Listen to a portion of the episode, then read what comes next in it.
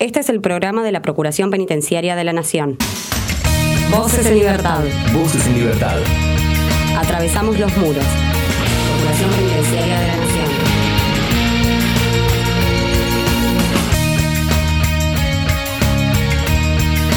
Comenzamos un nuevo episodio de Voces en Libertad, el programa de la Procuración Penitenciaria de la Nación, y en esta oportunidad vamos a hacer un recorrido por la unidad 31 qué es lo que está sucediendo en esta unidad, cuál es la realidad que están atravesando las internas, qué es lo que se detecta en los monitoreos. Bueno, hablaremos un poco de esa situación. También viajaremos a la delegación Comahue para ver cómo está la situación de dicha delegación. Y por último, hablaremos un poco de educación. Educación intramuros, por supuesto. ¿Cuál es la problemática actual y también históricamente, ¿no? ¿Cuál es la problemática habitual que ha tenido la educación en la cárcel? Con todo esto y más te acompañaremos este rato. El equipo de relaciones institucionales con colaboración de prensa está en la producción, Tomás Rodríguez Ortega en la edición, Florencia Sosa, Damián Fernández. Esto es Voces en Libertad. Volvé a escuchar este u otro programa a través de la web oficial radio.ppn.gov.ar. Radio.ppn.gov.ar. Voces en Libertad. Cinco años.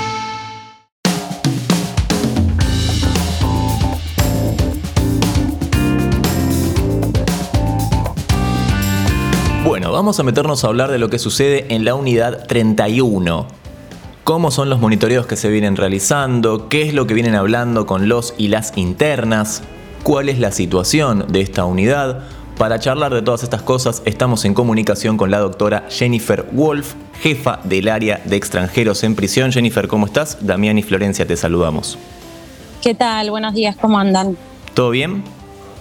Bien, todo bien. Bueno, muy bien. Eh, si querés, nos situamos primero en espacio-tiempo, ¿te parece? ¿Dónde queda la unidad 31? ¿Quiénes se alojan allí? Sí, bueno, les cuento. Em, la unidad 31 es una de las cárceles ubicadas en el AMBA, específicamente en la localidad de Ceiza, eh, y tiene la particularidad de eh, que aloja, no solo de que aloja mujeres, sino que aloja mujeres con sus hijos e hijas.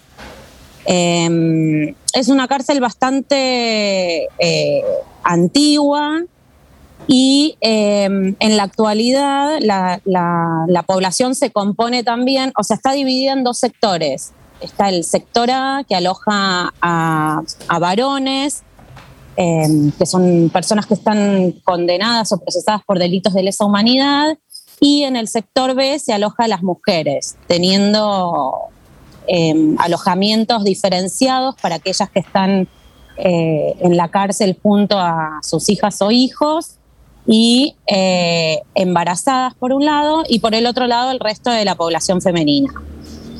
Jennifer, tengo que hacerte una pregunta que es de carácter obligatorio. ¿Cómo afectó la pandemia a la vida en prisión de estas personas? ¿Y cómo afecta, no? Porque todavía no, no hemos logrado salir de ahí.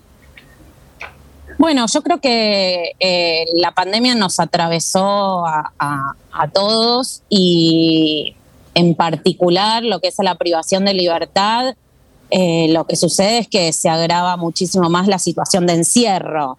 Em, cuando hablamos de la cárcel hablamos de un espacio cerrado donde las actividades están controladas y, se cumplen por horarios.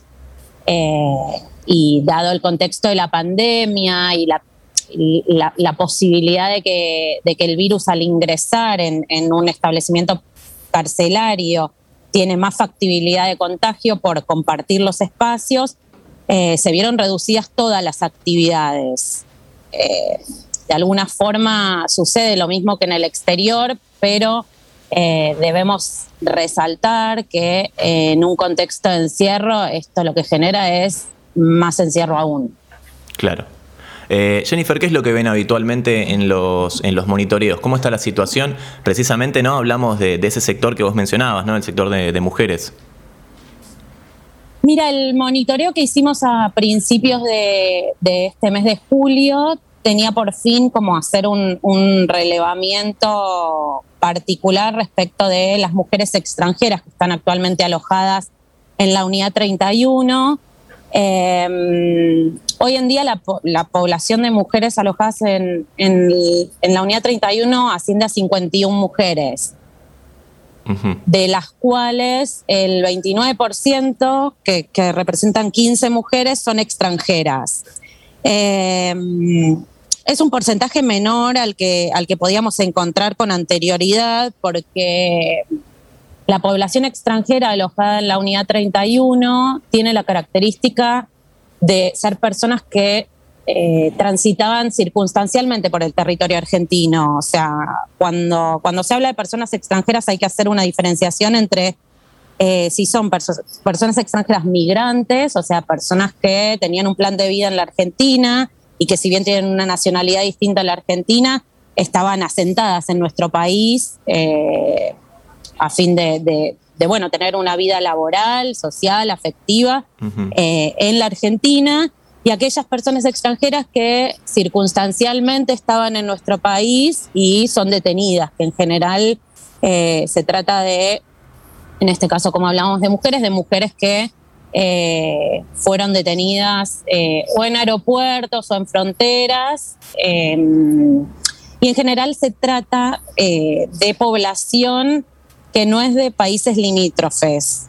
O sea, la unidad 31 también tenía la característica de tener aquellas extranjeras que el servicio penitenciario suele calificar como angloparlantes, que, que, significa en realidad mujeres que no tienen al idioma español como, como el idioma madre.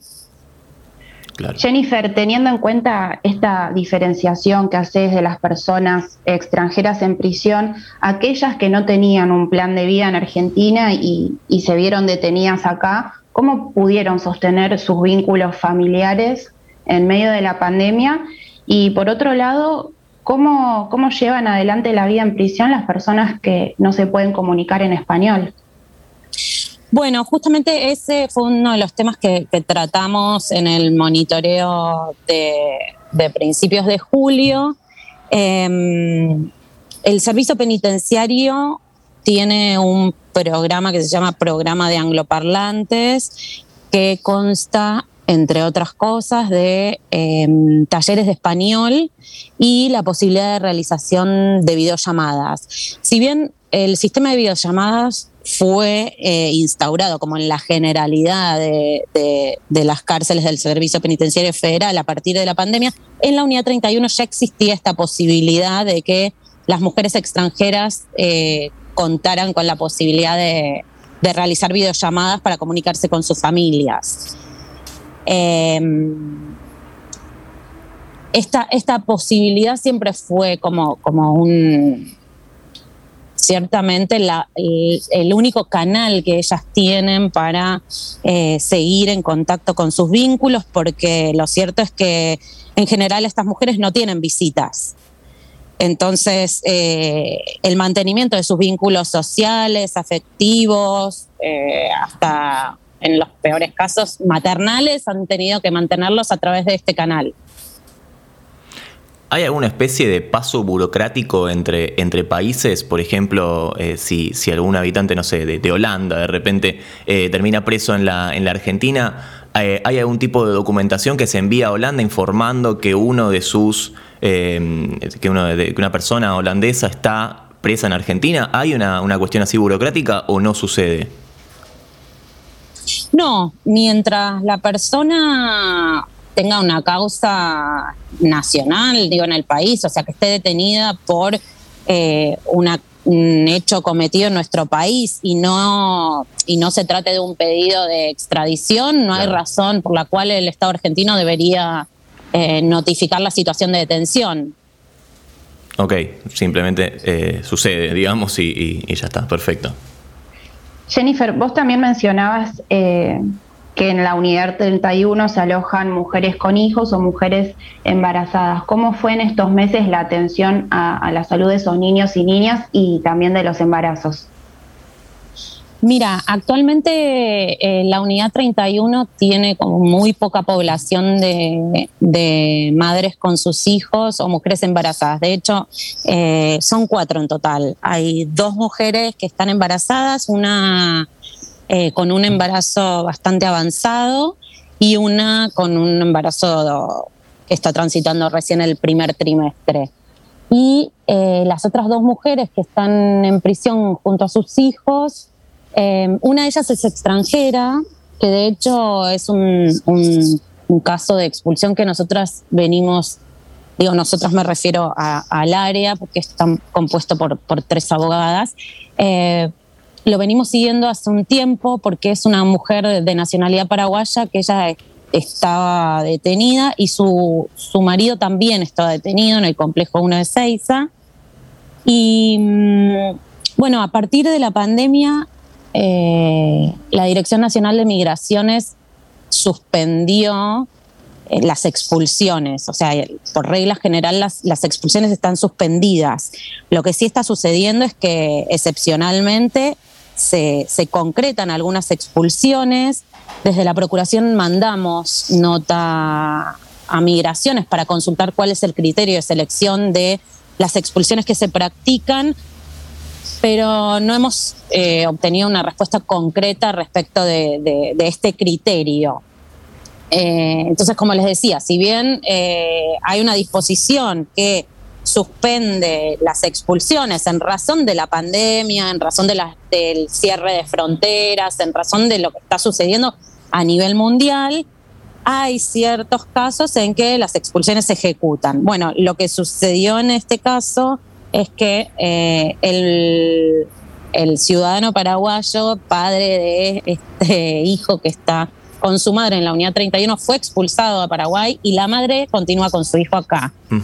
Em, la expulsión, de hecho, estaba prevista para justo el mismo día en que nosotras, eh, junto con, Mariana Lauro, estábamos realizando la visita a la unidad 31 y se suspendió porque justo fue en la fecha donde se, se emitió una disposición nueva de restricción de eh, el ingreso y egreso de, personas del territorio a raíz de la nueva cepa que, que se estaba propagando, la, la cepa delta, que se estaba propagando del COVID. Claro.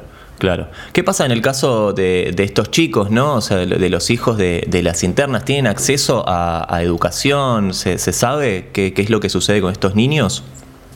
Sí, la unidad 31 tiene un, jardín maternal donde los, los niños en, en, situaciones habituales concurren, como todas las actividades a partir de la pandemia, esto fue suspendido porque además también eh, se limitaba, o sea, el jardín maternal cuenta con, con, maestras jardineras y, bueno, personal de, educación que, que imparte las clases y las actividades que se realizan ahí y fue, fue suspendido al igual que el resto de las actividades.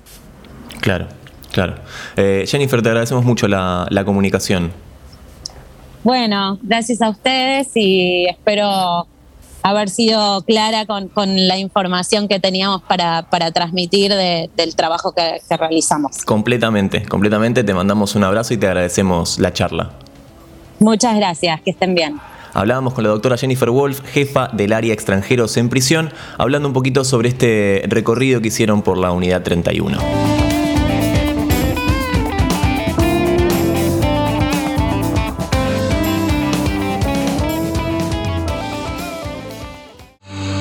Seguinos. Twitter, arroba ppnarg.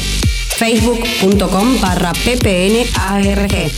Informate, ppn.gov.ar. Voces en Libertad. Voces en Libertad. Un programa de la Procuración Penitenciaria de la Nación. Lately, I've been, I've been losing sleep, dreaming about the things that we could be. But baby, I've been I've been praying hard. Said no more counting dollars, we'll be counting stars. Yeah, we'll be counting stars.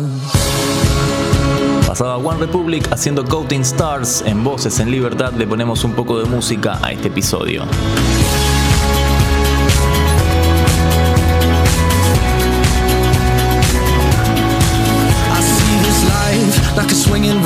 Vine. Swing my heart across the line. In my face is flashing signs. Seek it out and ye shall find old, but I'm not that old. Young, but I'm not that bold. And I don't think the world is sold. I'm just doing what we're told.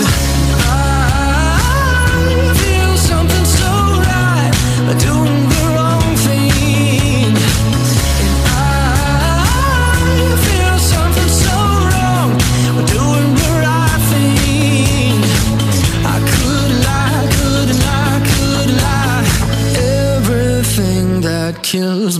makes me feel alive. Yeah, I've been, I've been losing sleep, dreaming about the things that we could be.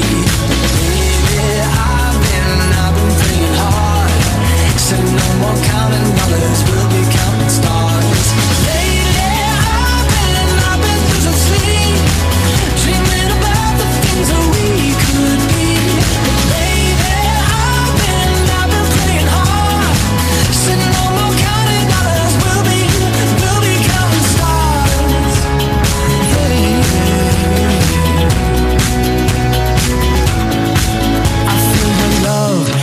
it burn down this river every turn. Hope is our four letter word. Make that money, watch it burn. Old, but I'm not that old. Young, but I'm not that old. I don't think the world is sold. I'm just doing what we're told. And I feel something so wrong. We're doing the right thing. I could lie, could lie, could lie. Everything drowns makes me wanna fly. I've been, I've been losing sleep, dreaming about the things we could be. Baby, I've been, I've been praying hard. Said no more counting dollars, we'll be counting stars.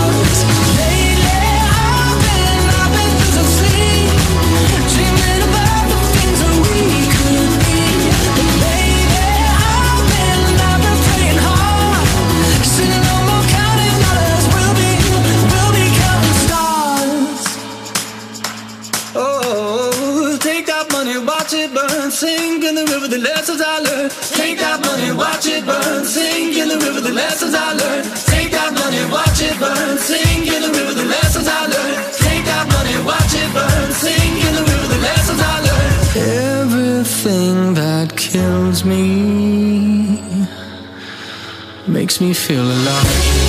I've been, I've been losing sleep, dreaming about the things that we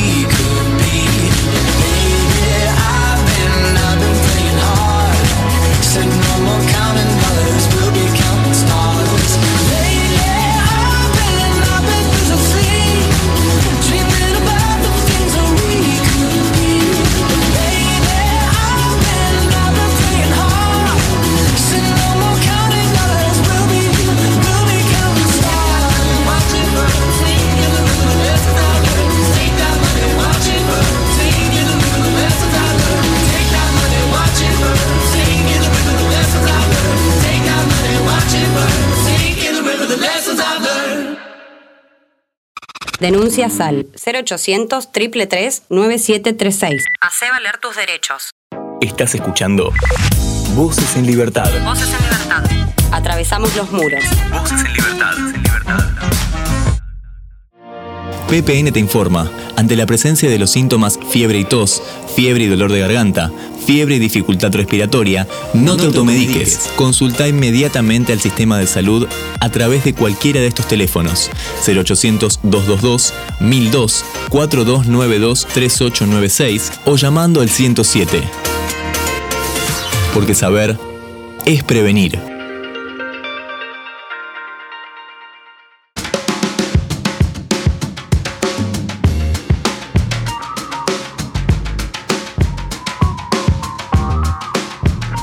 Bueno, Flor, nos vamos una vez de viaje, nos vamos una vez más de viaje, lamentablemente solamente con los oídos, ¿no? Seguimos cada uno desde donde está. Eh, esta vez nos vamos a Río Negro, vamos a charlar con la doctora Ximena García Spitzer de la delegación Comahue. ¿Cómo estás, Ximena? ¿Todo bien? Bien, todo bien, Damián. Bueno, bien, me alegro. Eh, delegación Comahue. Primero, primero empecemos hablando de qué, va- qué área abarca la delegación. La delegación abarca las provincias de Río Negro y Neuquén. Aquí en General Roca, que es donde está la sede de la delegación, tenemos la colonia Penal 5, su prefecto Rocha, y tenemos en Neuquén, Cenillosa, eh, el complejo federal número 5. Bien, perfecto. Jimena, eh, vos recién nos estabas diciendo que la delegación abarca dos provincias. ¿Cómo fue trabajar eh, del año pasado hasta ahora en medio de la pandemia para, para hacer las visitas y los monitoreos que regularmente hace la Procuración en las distintas cárceles federales del país? Bueno, el año pasado fue complicado porque creo que nadie sabía qué hacer. Eh, es como que nos encontramos ante una situación que de repente el monitoreo constante que teníamos, las visitas de las cárceles, eh, mermaron porque no se podía ingresar, por el temor a los contagios, bueno, el mismo servicio todavía no sabía cómo manejarse respecto a esto. Eh, igualmente concurrimos en casos de urgencia, no dejamos de ir nunca siempre con el 0800 abierto y con los internos llamando vía telefónica y solucionando todo lo que se podía eh, vía telefónica y vía mail. Respecto a este año, eh, se normalizó bastante. Estamos concurriendo a las unidades, estamos realizando monitoreos y entrevistando internos en los casos eh, de urgencia, pero sí, ser normalizó dentro de lo que se puede el tema de monitoreos. ¿Hay algún eh, factor común, digamos, que encuentran dentro de, los reclamos o de las problemáticas que, hay en las cárceles de la región? Y los factores comunes eh, son reclamos muchas veces de, de, unidades, y esto fue siempre, no, fue en pandemia, son reclamos por ahí por alimentación, cuando se rompe la calefacción, cuando hay eh, los baños o roturas de vidrios, el tema del frío, siempre hay reclamos porque acostumbran en verano a sacar los vidrios, los internos fijos, y después en invierno no están los vidrios, y bueno, hay que reparar todo eso por el tema del frío. Pero en realidad los reclamos sí, son bastante parecidos en ambas unidades. Algo que veníamos identificando con, todo el transcurso de la pandemia era que se acrecentaban también los reclamos por acceso a la salud y el tema de la, de la visita de familiares o, personas cercanas a las personas detenidas. Esa situación cómo está ahora, porque obviamente en cada región eh, las medidas se fueron tomando según la necesidad, ¿no? Bien, respecto a las visitas, el año pasado fueron suspendidas y eh, lo que se implementó fue el tema de videollamadas. Entonces pusieron salas de videollamadas donde se podían comunicar con sus familiares. Este año se normalizó el tema de visitas y respetando ciertos protocolos, eh, se reanudaron las visitas. Están recibiendo visitas los internos. Hace poquito hablamos con, eh, con la delegación sur, ¿sí? hicimos un poco hincapié en el tema del frío en las cárceles. ¿Allí también es una problemática el frío? Sí, es una problemática. Pero bueno, eh, en el complejo 5 tienen eh, los radiantes, calderas. Ah, mira. entonces es como que por ahí se rompe una caldera y sí, hay que, hasta que piden los repuestos, sucede que a veces puede no funcionar y tenemos reclamos por el frío. Y mm, acá en la colonia es un, es un edificio muy viejo, de más de 100 años, eh, cosa que no el complejo 5 de Cenillosa, es un complejo nuevo. Y acá en General Roca tienen calefactores. Entonces también es más fácil reparar el tema de calefactores porque tienen calefactores en los pabellones. Eh, o sea, ante el reclamo de un calefactor roto, efectuamos eh, el reclamo a la unidad y arreglan el calefactor, es más simple. Pero dentro de todo sí se maneja el tema del frío en ambas unidades. Claro, eso es una cuestión eh, también fundamental de la zona y me imagino que, también el año pasado, durante la suspensión de visitas, eh, quizás a las personas detenidas no les llegaba la ropa que quizás la familia le, solía acercar eh, los días en que se podían encontrar en, en la cárcel, ¿no? Y exacto, el suspenderse la visita muchas cosas quedaron suspendidas. Igual podían mandar encomiendas, eh, que también había que efectuar un protocolo de desinfección. No sé si recuerdan que hasta nosotros lo hicimos de desinfectar las cosas cuando llegábamos al supermercado. Claro. Eh, fue todo como sobre la marcha se iba resolviendo, porque nadie sabía Eh, ahora fíjense que no se desinfectan más las cosas cuando venimos del supermercado, pero en aquel entonces llegábamos y nos sacábamos los zapatos y todo esto, eh, bueno, generaba un control, pero podían recibir encomiendas, sí. Por supuesto, no era lo mismo que cuando venían a visitarlos y les traían sus cosas, pero dentro de todo se fue manejando. Bien, eh, ¿tuvieron muchos, eh, muchos contagios dentro de la cárcel? No, no hubo tanto, fue sorprendente. Y lo que más me sorprendió fue que eran asintomáticos. No tuvimos ni un solo interno eh, detenido que haya que lo hayan tenido que llevar al hospital, internarlo o entubarlo. Eh, se generaban contagios eh, asintomáticos. Los hisopaban y estaban, daban positivo y no, no, presentaban ningún tipo de síntoma. Pero ¿cómo, cómo es que llegaban a, a hisoparlos eh, si no Porque había uno en un pabellón cuando, cuando uno mostraba síntomas, lo hisopaban y daba positivo, había que aislar al resto y había que hisoparlos a ver si daban positivos también. Claro, claro. Y ahí daban positivo, pero no tenían ningún síntoma. Exacto, sí. O sea, no tuvimos que tratar muertes ni enfermos graves. Bien. Otro de los temas que... Actualmente no hay contagios, no hay COVID en ninguna de las dos unidades.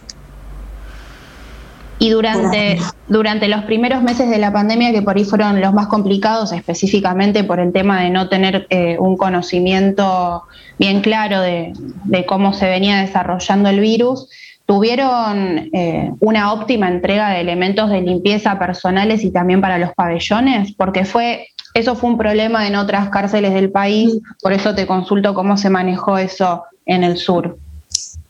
Entregaban, igualmente reclamábamos todo el tiempo, era un reclamo nuestro permanente, pero no hubo mayores quejas y dentro de lo que se pudo, se manejaron aislando los internos, cuando había un positivo se los aislaba, eh, había pabellones de aislamiento que están todavía preventivos, eh, pero dentro de lo que sucedió y del contexto, eh, como te dije anteriormente, hubo pocos contagios a lo que fue en la calle, en realidad. Claro, claro, claro, sí, sí, la realidad no, no se replicó, digamos. Por, suerte, porque era, Un temor, era un temor, era un temor muy grande que ingrese a las cárceles y, en ese ambiente cerrado, en donde viven 30 personas en un pabellón, eh, podía llegar a ser muy riesgoso.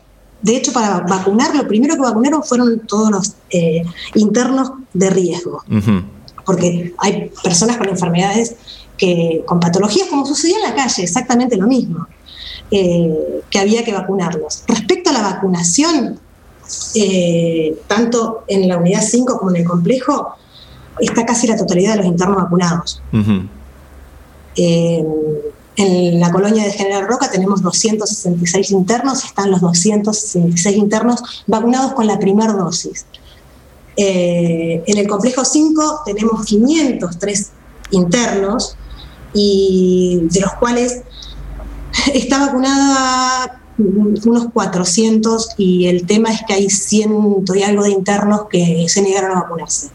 Pero bueno, igualmente está libre de COVID por el momento, digo, porque no sabemos qué puede suceder mañana.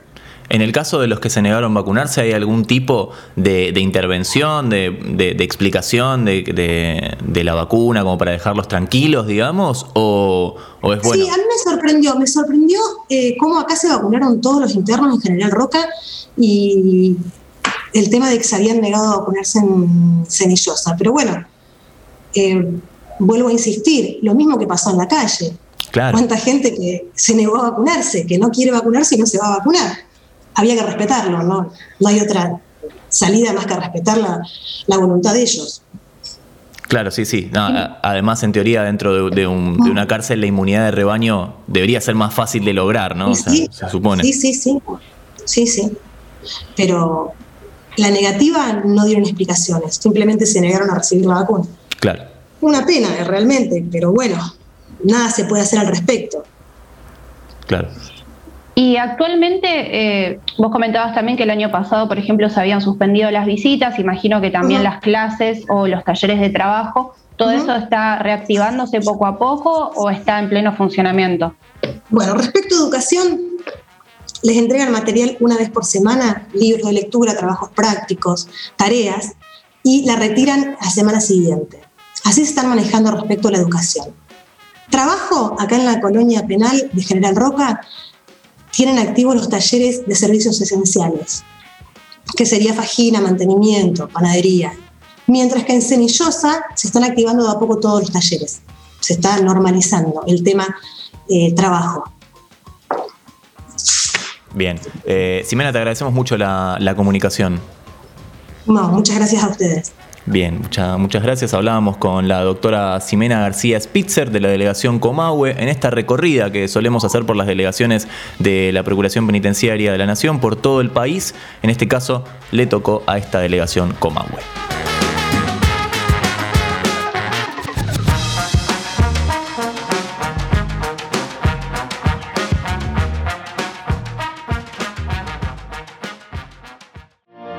Desde la Procuración Penitenciaria de la Nación te damos algunos consejos para prevenir el coronavirus. Lavate bien las manos con jabón, especialmente antes de comer y al regresar de tu casa.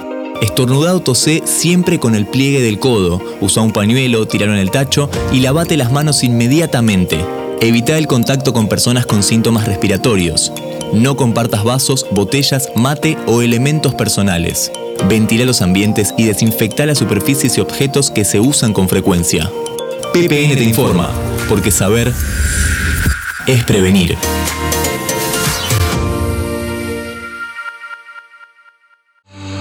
Seguinos. Twitter, arroba ppnarg. Facebook.com barra ppnarg. Informate, ppn.gov.ar. Voces en libertad. Voces en libertad un programa de la Procuración Penitenciaria de la Nación. Síntesis de la semana. Noticias en un minuto.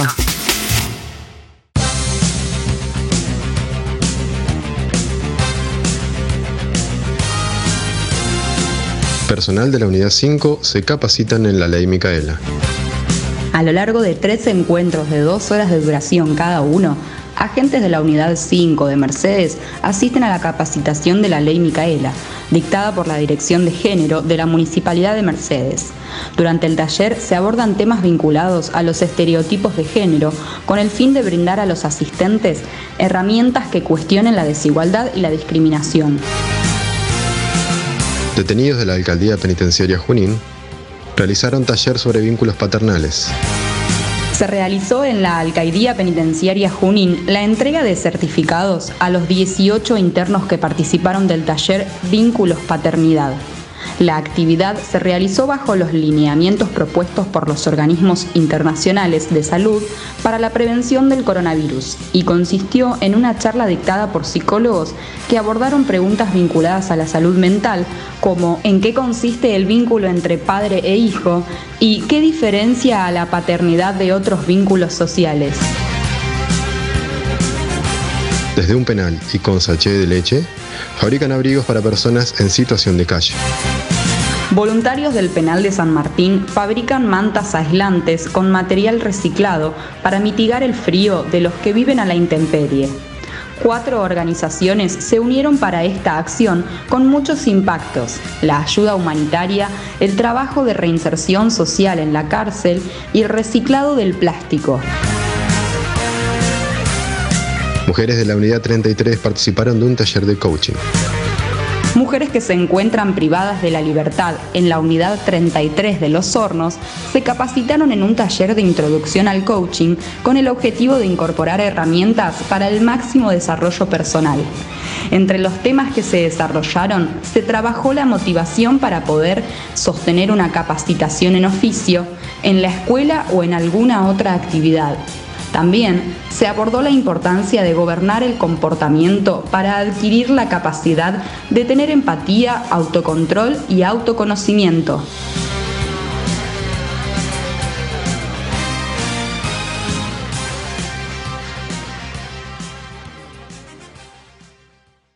Voces en Libertad. Voces en Libertad. Un programa de la Procuración Penitenciaria de la Nación. 25 años. 25 años. Defendiendo los derechos de las personas privadas de su libertad. Privadas de su libertad.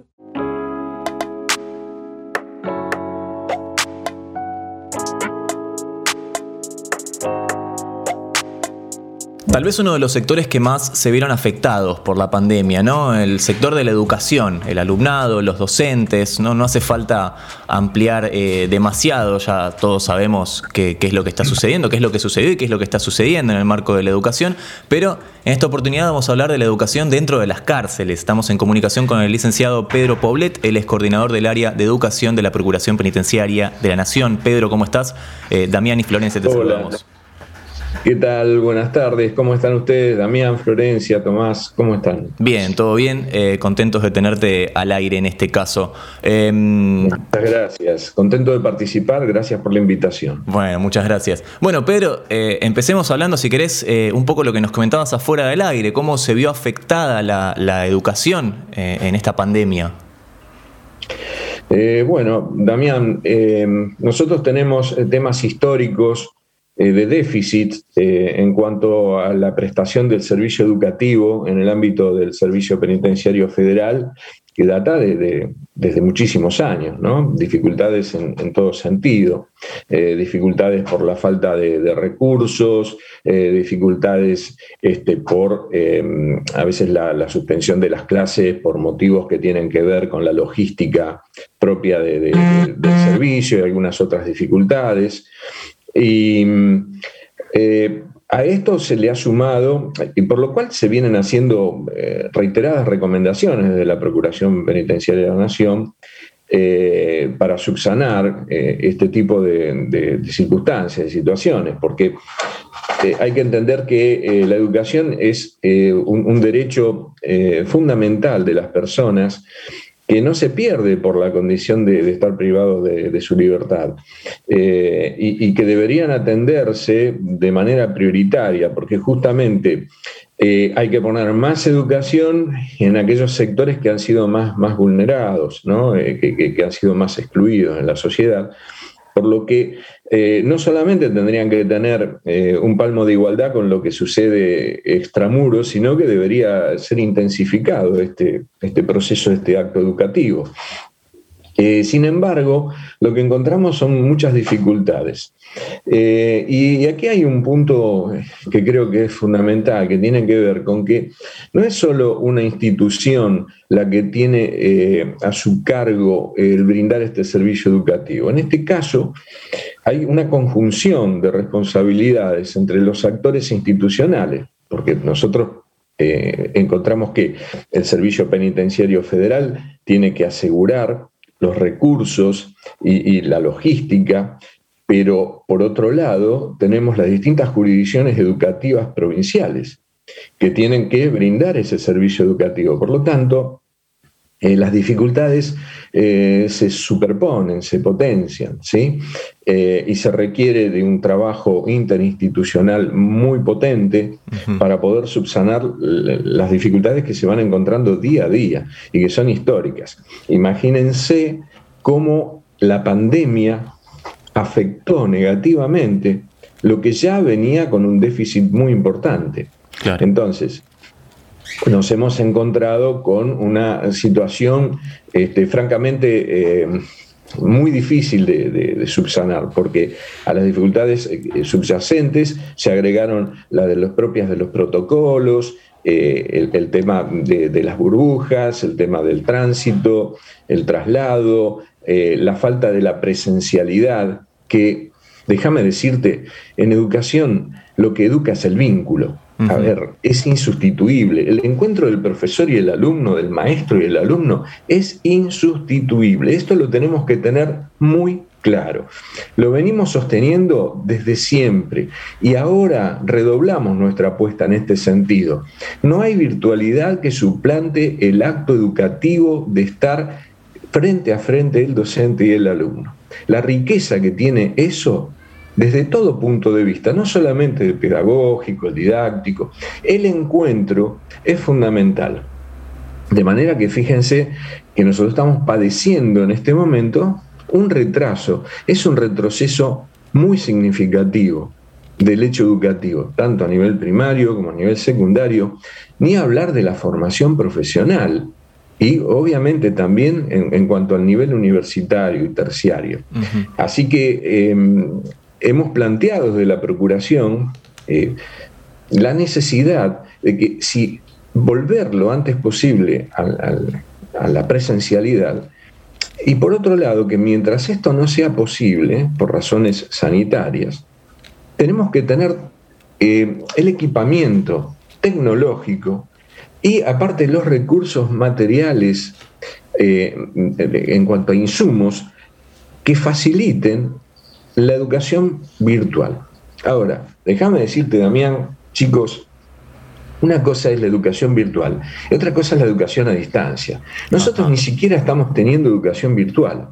La educación virtual implicaría eh, un plasma, un LED y, un docente hablando online, en vivo, con un grupo de, de, alumnos intercambiando experiencias, preguntas de idas, preguntas de vuelta, en tiempo real. Eso es educación virtual.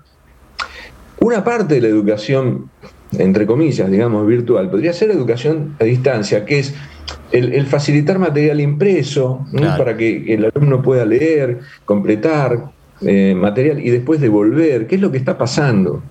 Entonces ni siquiera tenemos educación virtual en el sentido pleno, en, el hecho de que, bueno, nos juntamos, hay un, gran, una gran pantalla, y tenemos la, posibilidad de interactuar en línea con el docente. No, hay, no hay ida y vuelta, digamos, no, no, no, no hay manera. El, ida y vuelta que hay puede llegar a tardar dos meses, es decir, eh, mandan el material, hay que imprimirlo. A veces no hay papel para imprimirlo, no hay tinta, porque lo tienen que imprimir en, las unidades carcelarias. Las divisiones de educación hacen lo que pueden en ese sentido, porque a veces tienen que poner recursos de, de sí, es decir, papel, eh, tinta, bueno, eh, porque tiene que llegarle al alumno, el alumno tiene que leer ese material, tiene que hacer las evaluaciones, eso hay que volver a mandarlo a, la jurisdicción educativa que corresponda para la evaluación del docente y luego volver a mandar eso a los resultados de esa evaluación. Eh, algo se está trabajando a través de correos electrónicos, pero después eso hay que imprimirlo. Pedro, ¿por qué es tan complicado poder implementar una metodología de trabajo que eh, quizás no, contemple lo presencial porque estamos en el medio de una pandemia, pero que, permita un, acceso, aunque sea mínimo, a, todo el material educativo con un ida y vuelta con los docentes? Bueno, yo creo que tiene que ver con, la, escasez de recursos, me parece que tiene que ver con estas dificultades que se presentan.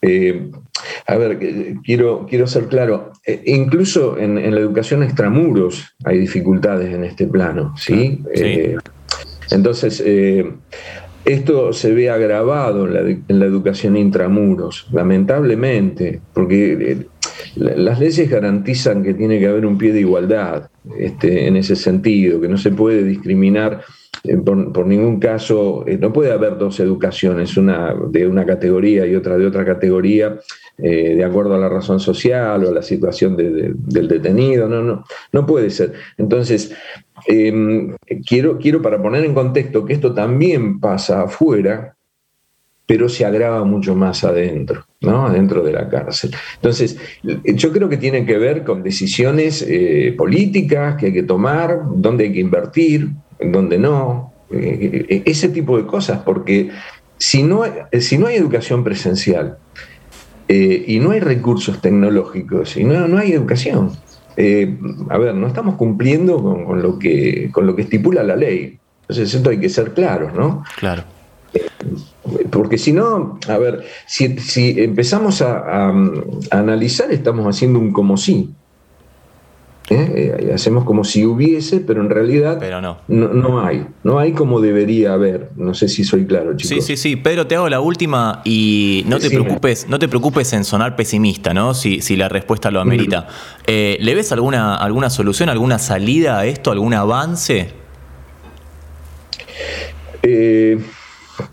Siempre hay posibilidades de mejora, siempre hay pero mm, yo creo que tiene que haber un, trabajo eh, conjunto, eh, decisiones de dónde hacer las inversiones. Estoy hablando de eh, dotar de, equipamiento, ¿no? Tenemos que hablar de, mm, notebooks, hablar de pendrives, hablar de pantallas LED donde puedan leerse los pendrives, hablo de fotocopiadoras, hablo de papel y tinta para la fotocopiadora, escáneres, este, a ver, eh, siempre está esa posibilidad, se puede hacer. Eh, ahora, si vos me preguntas si yo creo que esto va a suceder, y no te podría decir que, sea así. Ojalá, ojalá que sí, Ojalá que, fuese así. Nosotros trabajamos de la Procuración para que esto sea así, pero eh, no, no, la, decisión final no, depende de la Procuración Penitenciaria Nacional. Hay otros actores que toman decisiones y que, eh, bueno, eh, estamos esperando que esto ocurra. Y por supuesto que estamos esperando que una vez que evolucione la situación sanitaria, favorablemente eh, y que haya eh, una posibilidad cierta, concreta, de volver a la presencialidad, eh, esto se pueda lograr. Quiero decirte también que hay algunos distritos y jurisdicciones provinciales donde hay presencialidad. No en todo el país estamos con una situación de educación a distancia, pero son contados con los dedos de la mano, ¿sí? Entonces, Em, hay, distintas situaciones eh, epidemiológicas, por llamarlo de alguna manera, o situaciones eh, o distintas miradas y decisiones desde la política educativa, de las distintas jurisdicciones educativas de, las provincias, eh, y bueno, se avanza en ese sentido. Entonces, em, no es una situación homogénea, hay algunos distritos donde la situación es un poco más complejas que en otros. Claro. Eh, ¿Hay alguno, alguno que esté, que esté mejor, digamos, en esta situación? Eh, mira, bien no hay ninguno. A ver, bien, bien, bien, que uno diga eh, qué bárbaro cómo están trabajando, no hay ninguno. Algunos están mejor que otros, ¿sí? qué sé te puedo mencionar que en algunas provincias como como este, Salta, por ejemplo, es presencial, este, Misiones hay, presencial, presencialidad en Mendoza, este, pero bueno, eh, tampoco, tampoco este, tenemos eh, un, proceso óptimo. Eh, lógicamente que es mejor la presencialidad que el trabajo a distancia, pero se requiere seguir pensando mucho sobre esta cuestión, que todas las instituciones que, mm, tienen la responsabilidad de, cumplir con la ley en este sentido eh, se trabaja en conjunto. Yo sé que hay eh, algunas mesas de diálogo entre distintas este, instituciones educativas y penitenciarias y, se van tratando de resolver algunas cuestiones, pero estamos lejos de brindar una educación en contexto de encierro como sería deseable. Perfecto, clarísimo. Pedro, te agradecemos mucho la comunicación. Bueno, muchísimas gracias a ustedes por invitarme y bueno, estamos al habla cuando gusten. Un tema muy interesante el de la, educación, así que eh, seguramente charlaremos bastante en próximas oportunidades. Te mandamos un abrazo. Un abrazo grande para ustedes. Gracias. El que hablaba es el licenciado Pedro Paulet, él es coordinador del área de educación de la Procuración Penitenciaria de la Nación.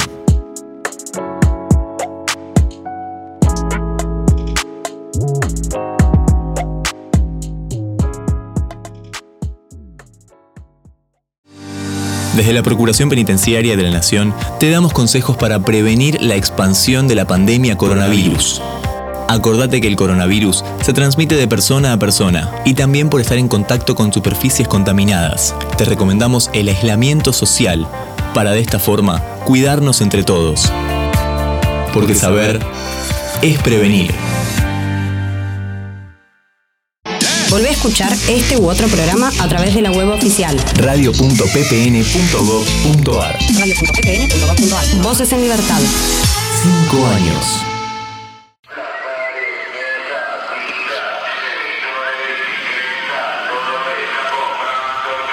Suena la gran Hilda Lizarazu en Voces en Libertad con esta canción del año 2015. El álbum era Las Vueltas de la Vida y la canción Adorable Buenos Aires.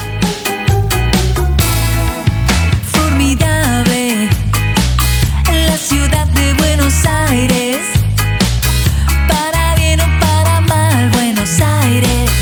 Yo me quedo por acá.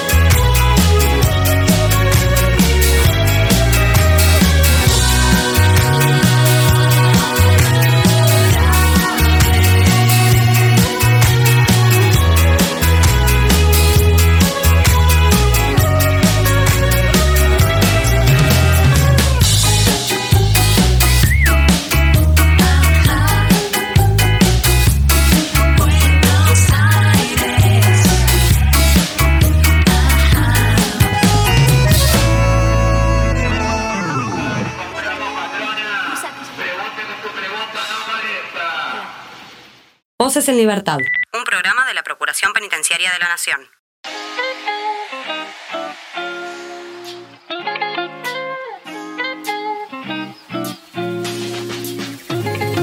Y hasta acá llegamos con este episodio de Voces en Libertad. Como te recomendamos siempre, podés entrar a la página web de la Procuración, ppn.gov.ar, gov con B corta, por las dudas aclaramos. Y también, en unos días, en los próximos programas, vamos a hacer una renovación. ¿eh? Atención con eso porque se vienen algunas cositas nuevas. No te podemos contar demasiado todavía, pero hay muchas cosas nuevas que se vienen. Entre ellas, por supuesto, puedes buscarnos en Spotify, Radio PPN, nos buscas de esa forma y así estamos. Por ahora, esto es todo por hoy. El equipo de Relaciones Institucionales estuvo en la producción con colaboración de prensa, por supuesto, Tomás Rodríguez Ortega en la edición, Florencia Sosa, Damián Fernández. Esto fue Voces en Libertad. Nos encontramos la próxima.